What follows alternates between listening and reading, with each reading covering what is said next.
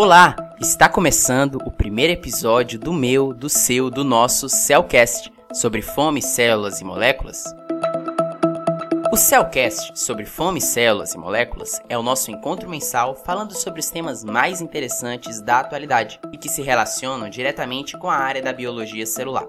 Você também pode encontrar curiosidades e conhecimentos sobre esta área em nosso perfil do Instagram, instamocel, canal do YouTube Amo Células e website Biocell e Mal. Siga a gente! Hoje nós vamos falar sobre o Prêmio Nobel de Fisiologia ou Medicina entregue no ano de 2021. Além de contar um pouco sobre a história dessa premiação, vamos debater sobre os aspectos da descoberta e explorar a sua importância para a humanidade, para além do conhecimento científico. Tudo isso e muito mais aqui no Cellcast.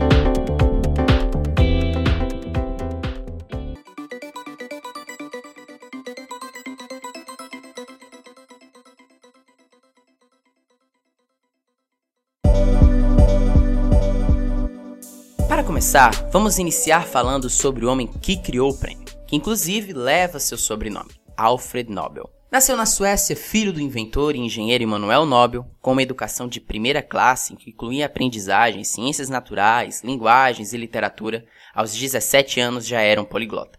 Falava sueco, russo, francês, inglês, alemão e era interessado em literatura, poesia, mas também química e física. Albert teve a oportunidade de trabalhar com o pai, desenvolvendo seus interesses na indústria química de construções, ou poderíamos dizer de desconstrução o que inclusive o levou a patentear em 1867 um material que ao menos já ouvimos falar, a dinamite, que entraria para suas mais de 350 patentes. Viajou para muitos lugares por todo o mundo, expandindo suas bem-sucedidas indústrias para diversos países, se tornando um homem rico e de destaque em sua época. Além de todos os interesses que já mencionei, Nobel também admirava trabalhos sociais e relacionados à paz.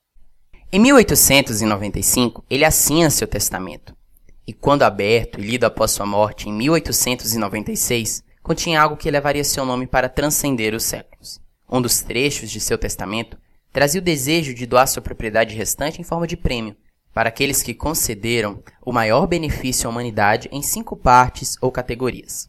Assim, o prêmio seria entregue para aquele que fez a descoberta, invenção ou ainda melhoria mais importante no campo da física e química. No campo da literatura, para aquela pessoa que produziu o trabalho mais notável em uma direção idealista. Também para que fez mais ou melhor para avançar a comunhão entre as nações, a abolição ou redução de exércitos permanentes e o estabelecimento e promoção de congressos de paz, o famoso Nobel da Paz. E ainda para aquele cuja descoberta tenha sido a mais importante dentro do domínio da fisiologia ou da medicina, sem distinção de nacionalidade. Vale ressaltar que o prêmio atualmente também é entregue para a categoria Economia. Em 2021, o Nobel foi de 10 milhões de coroas suecas. Na cotação atual, mais de 6,2 milhões de reais. É claro que o valor é considerável para quem o recebe, mas a honra e importância da premiação são inestimáveis, ainda mais em tempos de desvalorização da posição da ciência e do cientista no Brasil e em alguns países em retrocesso humanitário. No entanto, quando pensamos no que Nobel escreveu em seu testamento, a descoberta mais importante do mundo, a contribuição ou a melhoria mais importante de todas, fica parecendo algo muito subjetivo, com critérios amplos de seleção. E podemos nos perguntar como de fato é feita a seleção de um ganhador do Prêmio Nobel. Então, se você quer saber mais sobre isso, vem comigo. Inicialmente, ocorre o envio de cartas pelo Comitê do Nobel para que pessoas competentes e qualificadas de instituições da área relacionada ou até mesmo outros ganhadores realizem indicações. A seleção dos candidatos então é feita pelo Comitê do Nobel e a escolha do laureado é realizada pela Assembleia do Nobel do Instituto Karolinska, que conta com mais de 50 membros. Todo esse processo vai de janeiro a outubro, quando o anúncio é feito. E em 10 de dezembro, em homenagem ao dia da morte de Albert Nobel, ocorre a cerimônia de premiação em Estocolmo, na Suécia. Informações sobre o processo, desde nomeados a todas as outras etapas, ficam confidenciais por 50 anos e posteriormente podem ser consultadas. Se você quiser saber mais sobre a história de Albert Nobel e demais informações sobre a premiação, pode consultar o site oficial em www.nobelprize.org. Lá você encontrará informações sobre todos os prêmios Nobel, inclusive aquele que vamos falar agora, o Prêmio Nobel de Fisiologia ou Medicina de 2021.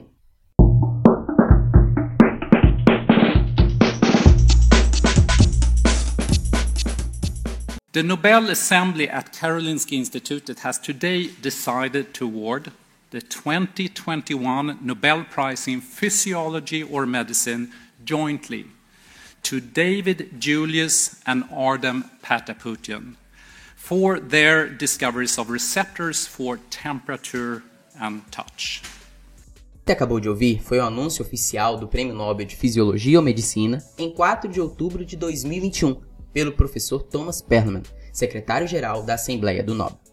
A premiação foi concedida, como você ouviu, para David Julius, neurocientista estadunidense e atual professor da Universidade da Califórnia, em São Francisco, e para seu colega libanês Ardem Patapoutian, pesquisador do Instituto Scripps Research, onde atualmente é professor do Departamento de Neurociências. Esses excepcionais cientistas foram responsáveis pelas descobertas de receptores para temperatura e toque, que são mecanismos essenciais para a nossa sobrevivência. E até o final deste episódio você vai entender o porquê. Mas para compreendermos melhor a importância dessa descoberta, acredito que precisamos entender o que de fato ela é.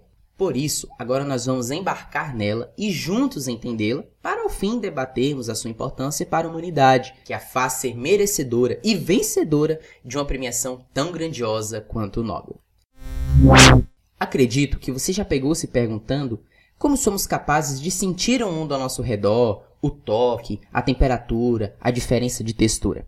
Olha só, essa é uma explicação que vem sendo dada há muitos anos. Ainda no século XVII, René Descartes, um grande filósofo, já concebia a ideia de um mecanismo que ligasse partes da nossa pele ao cérebro, e assim justificar como nós sentimos o ambiente ao nosso redor. Durante os séculos, esse mecanismo foi sendo melhor explicado, rendendo inclusive em 1944 um prêmio Nobel para Joseph e Ebert, que descobriram as diferentes fibras nervosas que reagem a estímulos dolorosos. São as nossas receptivas e a nossa percepção espacial independente da visão, que é constituída pelas fibras proprioceptivas. Essas células, os neurônios, são especializadas para detectar e transformar um estímulo externo em algo que possa ser interpretado e se torne consciente no nosso sistema nervoso central. Essas informações são transmitidas por um impulso elétrico desencadeado por um estímulo que percorre a fibra nervosa até chegar no sistema nervoso central. Mas no contexto de todo esse processo, uma questão ainda não estava muito bem respondida. Como que a temperatura ou até mesmo o estímulo mecânico oriundo do toque, por exemplo, são convertidos em impulsos elétricos? Imagine, um mecanismo que já começava a ser descrito no século 17 ter uma incógnita resolvida somente próximo aos anos 2000 foi de fato uma lacuna que precisava e foi preenchida por esses dois grandiosos cientistas. Assim, a gente consegue ter a ideia da importância dessa descoberta. Para entender o que foi descrito na descoberta que rendeu o Prêmio Nobel de 2021, nós precisamos ter em mente alguns conceitos prévios. O primeiro deles é a célula. O que é a célula? A célula é a unidade fundamental, estrutural e funcional dos organismos vivos, que contém um citoplasma, um tipo de gel que estão mergulhados diversos componentes que garantem que a célula possa funcionar, além de uma membrana que envolve todo esse conjunto. Nessa membrana há diferentes tipos de moléculas, proteínas, lipídios, carboidratos.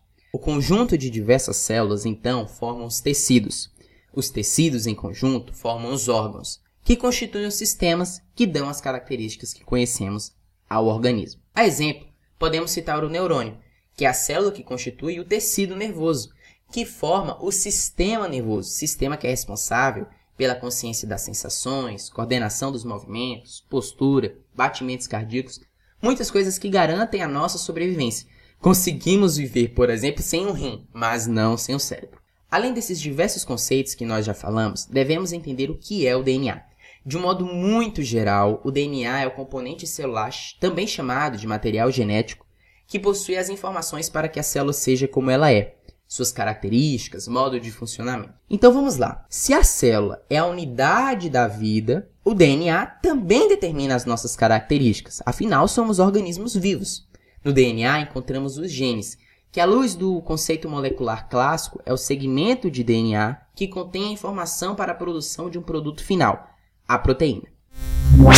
Bom, Feitas essas considerações, podemos falar agora como David e Ardin chegaram às conclusões que lhes rendeu o Nobel. O professor David, junto com alguns colegas, se dedicaram ainda na década de 1990 a entender a forma com a qual uma substância presente na pimenta causava aquela sensação de queimação característica. Essa substância era a capsaicina. Já se sabia que o neurônio era ativado por ela, mas como?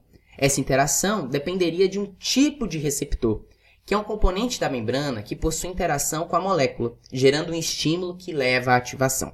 Eu sei que pode ter ficado um pouco difícil de entender, por isso vamos fazer uma analogia para deixar mais claro. Imagine, por exemplo, o conjunto chave-fechadura, onde a chave, que se encaixa perfeitamente na fechadura, é capaz de abrir a porta. Agora, troque chave por molécula e fechadura por receptor onde uma molécula, interagindo com o receptor, é capaz de desencadear alguma atividade naquele receptor, podendo ser a abertura, por exemplo, de um canal. Então, para descobrir qual era esse receptor que interagia com a capsaicina, os cientistas fizeram com que células que não reagem a ela expressassem, ou seja, utilizassem um único gene correspondente a um receptor e verificaram qual delas e, portanto, qual receptor era capaz de reagir à capsaicina. Falando assim, parece algo bem simples, né? Mas sem dúvidas foi algo que demandou muito trabalho dos cientistas. Com os experimentos, percebeu-se que esse receptor, chamado de TRPV1, era um receptor associado a canais iônicos, que são de fato canais por onde passam íons, moléculas eletricamente carregadas, nesse caso preferencialmente cátions divalentes, como cálcio, que desencadeiam o impulso nervoso e, portanto, a interpretação da sensação de queimação ocasionada pela pimenta. Então, recapitulando, a capsaicina ela interagia com esse receptor, desencadeando a abertura de um canal. Esse canal era por onde passavam íons, como o cátion, por exemplo, que desencadeavam um impulso nervoso e, portanto, a ativação do neurônio. Ok, Matheus, mas a descoberta não envolve receptores de temperatura e toque? O que a pimenta tem a ver com a temperatura? Bem, as investigações com a capsaicina foram muito importantes para a identificação do receptor e não apenas isso, também foi essencial para entender como essa molécula era capaz de gerar um estímulo nocivo que desencadeia a queimação que nós sentimos. Então, David, depois disso, começou a investigar a capacidade desse receptor em responder a alterações de temperatura. E o que, que ele percebeu? Ele percebeu que o receptor era aberto a temperaturas maiores que 43 graus Celsius da mesma forma que era aberto com a interação à capsaicina. Ou seja, se tratava também de um sensor de calor que era ativado e, portanto, que desencadeava impulsos nervosos, gerando a sensação dolorosa relacionada a temperaturas elevadas. Isso explica, por exemplo, por que sentimos aquela dor quando tocamos em uma panela cuja temperatura está maior que 43 graus, justamente porque a temperatura gera a abertura de um receptor que desencadeia um impulso nervoso que é interpretado por nós como uma sensação dolorosa. Uau! Legal, hein? Agora, quem nunca chupou uma balinha de hortelã e sentiu aquela sensação refrescante na boca? A hortelã possui um componente químico chamado de mentol, que também foi utilizado por David e pelo próprio Ardin em pesquisas independentes para identificar um outro receptor, que foi chamado de TRPV8, e que, curiosamente ou não, faz parte da mesma família de receptores do TRPV1. Lembra que eu falei aqueles ativados por temperaturas maiores que 43 graus? Demonstrando que os canais de cálcio TRP têm papel geral na termosensação. Cronologicamente, de modo paralelo, Ardin iniciou a investigação para entender como que estímulos mecânicos deflagravam na célula uma resposta que, para nós, pode ser interpretada nas sensações do tato a partir do toque e da pressão. Utilizando a micropipeta, um instrumento de laboratório que contém a ponta micrométrica, ele cutucou uma célula que emitia um sinal elétrico que foi capaz de ser medido. Patapoutian selecionou alguns genes candidatos a serem responsáveis pelos receptores de estímulos mecânicos e foi silenciando cada um, ou seja, fez com que células deixassem de produzir aquele receptor. Quando silenciou determinado gene, percebeu que a célula já não respondia mais àquela cutucada. Esse receptor, também um canal iônico de cálcio, foi chamado de piezo 1, e outro similar descoberto posteriormente foi chamado de piezo 2. Piezo quer dizer pressão em grego. Esses receptores, então, se abrem quando submetidos a uma pressão exercida na membrana celular. Não só o toque externo ao organismo pode exercer pressão nas células, mas também os próprios estímulos do corpo, como a pressão do sangue, a respiração, fazendo com que esses receptores, piezo 1 e 2, sejam relacionados inclusive à regulação da pressão arterial e até mesmo o controle da bexiga urinária que armazena a urina anteriormente à micção. Diz aí se é incrível, não é? A identificação de um receptor que era aberto, ou seja, que era ativado a partir de um estímulo mecânico. É tão incrível que até merece palmas, hein?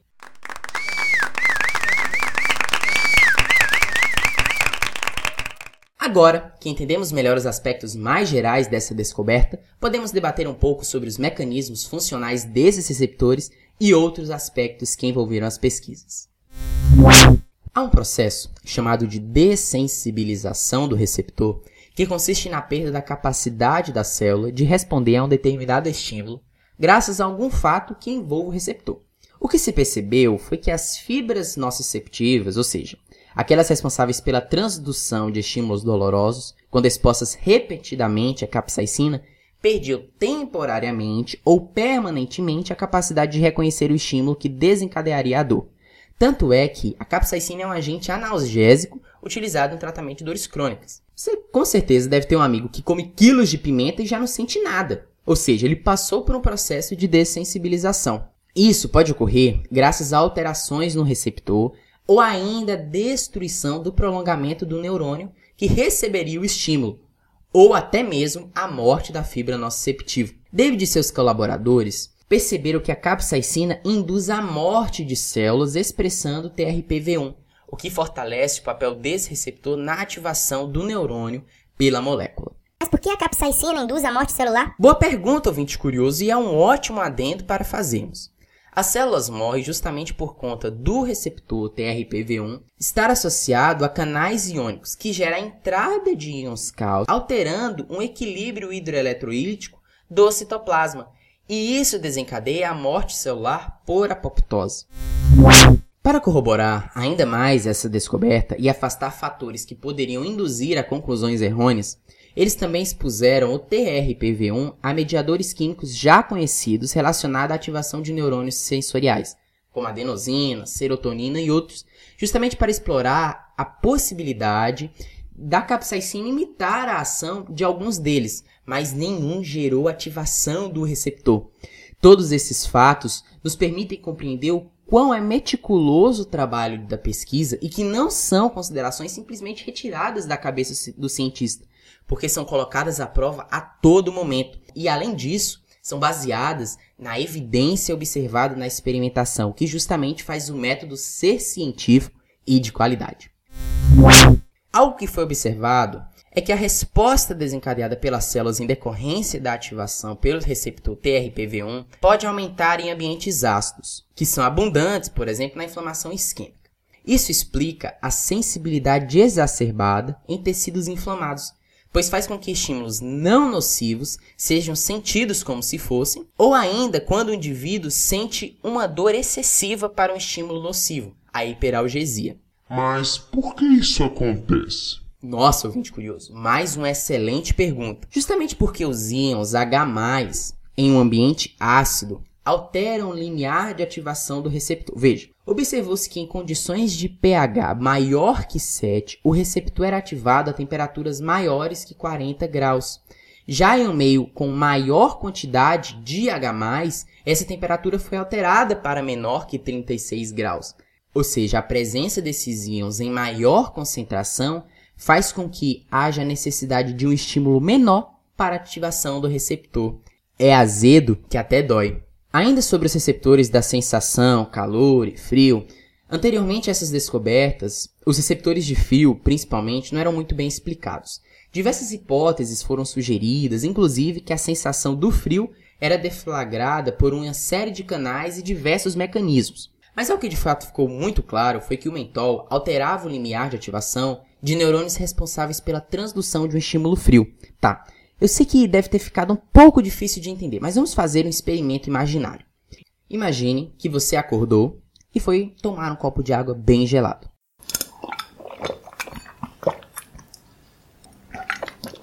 Você sentiu aquela sensação refrescante na boca e logo após foi tomar um banho, escovar os dentes e em seguida ainda estava com um pouco de sede e tomou mais uma vez um copo de água gelada. Tenho certeza que você pode ima conseguir imaginar que nessa última vez em que você tomou o copo de água, a sensação de refrescância foi muito maior devido ao fato de você ter escovado os dentes. Isso acontece justamente porque o creme dental possui mentol e o mentol altera o limiar de ativação dos neurônios relacionados à sensação de frio e, portanto, de refrescância. Assim, com os experimentos que renderam o Nobel, foi possível explicar melhor esses mecanismos, justamente por se constatar que o mentol, assim como o frio, ativa os receptores excitatórios relacionados à entrada de cálcio no neurônio e deflagram a transmissão do estímulo. Foi notado também que parte significativa das fibras nociceptivas que expressam TRPV1 também expressam TRPV8, e isso implica em algumas coisas. Primeiro, a classificação das fibras em nociceptores de frio e responsivos ao calor, e explica também o porquê de temperaturas de frio nocivo ocasionarem dor e queimação, característica, por exemplo, da sensação de queimação na pimenta. Vale salientar ainda que, embora possam esses receptores estarem na mesma fibra nervosa, a representação dessas sensações é distinta e essa diferenciação pode ser explicada por um neurônio no sistema nervoso central diferente para a consciência de cada uma delas.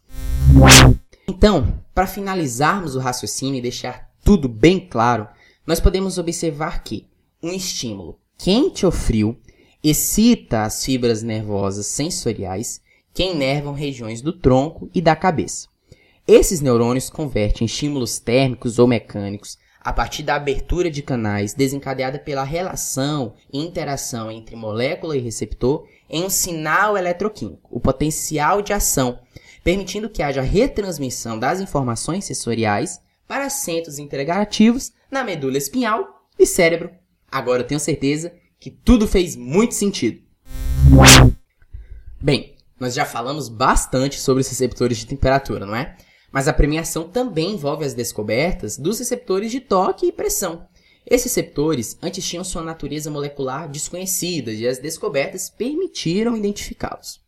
Essa capacidade de sentir o toque, por exemplo, determina uma característica muito importante do nosso organismo, a propriocepção, que é justamente a nossa noção da posição do corpo no espaço, informação que também é transmitida pelos neurônios dos nossos músculos, tendões, pele e articulações. Esses receptores de toque e pressão também são associados a canais catiônicos, ou seja, ao estímulo, geram a abertura de um canal que permite a entrada de íons no neurônio e deflagram a transmissão do sinal. Foi observado, por exemplo, a existência desses receptores em fusos musculares e órgãos tendinosos de Golgi, que são constituintes essenciais para a coordenação motora, sensibilidade do estiramento das fibras musculares, que, por exemplo, garantem a nossa adequada movimentação dos membros. Para comprovar a efetividade desses receptores, os cientistas fizeram com que camundongos não os expressassem e realizaram a observação do que acontecia, ou seja, camundongos que não possuíam os receptores em questão. Com isso, percebeu que os camundongos passavam a ter movimentos desordenados e também a redução na sensibilidade. A atividade anormal de piezo 2, por exemplo, pode levar à artrogripose múltipla congênita uma doença rara que resulta em contração das articulações que limita o movimento articular. E nesse caso, o receptor piezo 2 estaria associado a uma desregulação na mecanotransdução em neurônios próprios receptores. Assim, podemos observar uma das importâncias das descobertas realizadas, explicar doenças e muitos outros mecanismos. Por isso, Hoje nós temos um convidado mais que especial, biologista celular e molecular e professor adjunto da Universidade Federal do Oeste da Bahia, professor Dr. Theo de Araújo Santos. Seja bem-vindo, professor.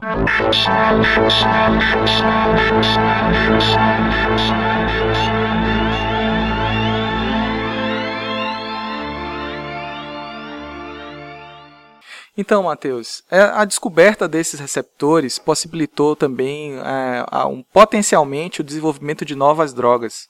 As drogas que estavam relacionadas com o alívio da dor, ou elas atuavam né, sobre a resposta inflamatória, né, ou elas causavam, por exemplo, uma dependência né, do sistema nervoso, que é no caso dos opioides. Então, a descoberta desses receptores que estão relacionados com a termosensação, né, possibilita então a gente desenvolver drogas baseadas num novo mecanismo. E pensando nisso, é, existem algumas drogas que já estão em teste. Existem drogas que atuam como agonistas, ou seja, elas mimetizam a ação né, da capsaicina, por exemplo, para o receptor TRPV1 e do mentol né, para o TRPV8. Né? Então, essas drogas que atuam como agonista, elas atuariam semelhantes a essas substâncias que ativam esses receptores. Já as drogas que atuam como antagonistas seriam drogas que inibiriam a ação desses receptores. E ambos, agonistas e antagonistas, podem causar uma sensação de alívio, principalmente nas condições de dor, né? mas também em outras doenças. Então, existem clinical trials, por exemplo, utilizando como alvo o TRPV8 antagonistas de uso oral né, contra a dor, assim como agonistas é, de uso oral contra o câncer. Né? Então, indicadas aí para o tratamento do câncer, provavelmente ali é, atuando né, é, no alívio né, da dor né, relacionada ao câncer. E no caso do TRPV1, é, existem alguns antagonistas da via oral que estão em, em, estavam em clinical trial, mas que infelizmente né, é, foram descontinuados, né, seja por efeitos colaterais ou seja também por falharem na principal ação para a qual eles estavam sendo testados, que era no alívio da dor. É importante destacar também né, que o TRPV1 e TRPV8 eles fazem parte de uma família de receptores que atua de uma forma muito semelhante. E os outros receptores, é, eles também estão sendo alvos para o desenvolvimento de novas terapias. Né? Nesse caso, terapias contra doenças inflamatórias, por exemplo. Então, é, quem sabe aí nos próximos anos nós teremos um conjunto de novas drogas, graças à descoberta desses dois pesquisadores, né, e que vão auxiliar então a gente em uma série de doenças né, que antes não tinham tantas alternativas terapêuticas.